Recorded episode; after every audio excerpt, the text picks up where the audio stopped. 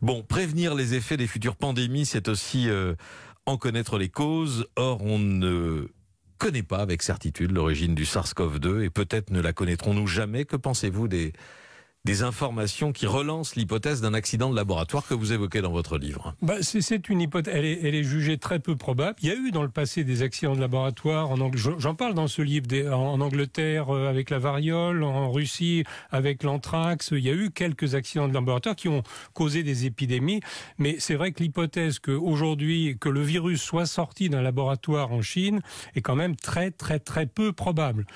Pour pouvoir l'écarter totalement, il faudrait mener des inspections très précises de type policière.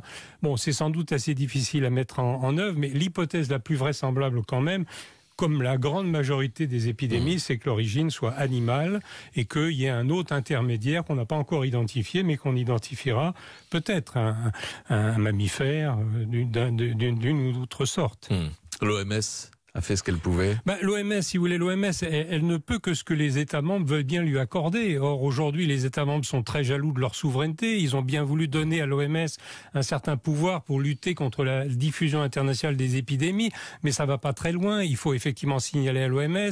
L'OMS peut demander pourquoi est-ce que vous avez fait ça dans tel ou tel pays Mais en gros, l'OMS n'a pas de pouvoir mmh. d'inspection et aujourd'hui pas de pouvoir de sanction. Nous verrons si l'Assemblée mondiale de la santé conduit à une révision du traité en matière de santé, le règlement sanitaire international, et permet de donner à l'OMS plus de pouvoir, plus de dents. Mais je ne suis pas sûr qu'on donnera beaucoup plus de dents à l'OMS. Et la Chine est un membre important de cet ensemble et de l'OMS. Et c'est aussi pour ça, par exemple, que Taïwan, qui a pourtant eu un comportement euh, exemplaire dans cette crise pandémique, euh, ne fait pas partie de l'OMS. Voilà, et c'est vrai qu'une des conséquences de cette pandémie, ça a été quand même un certain carambolage sur la scène internationale avec des conflits qui se sont accentués.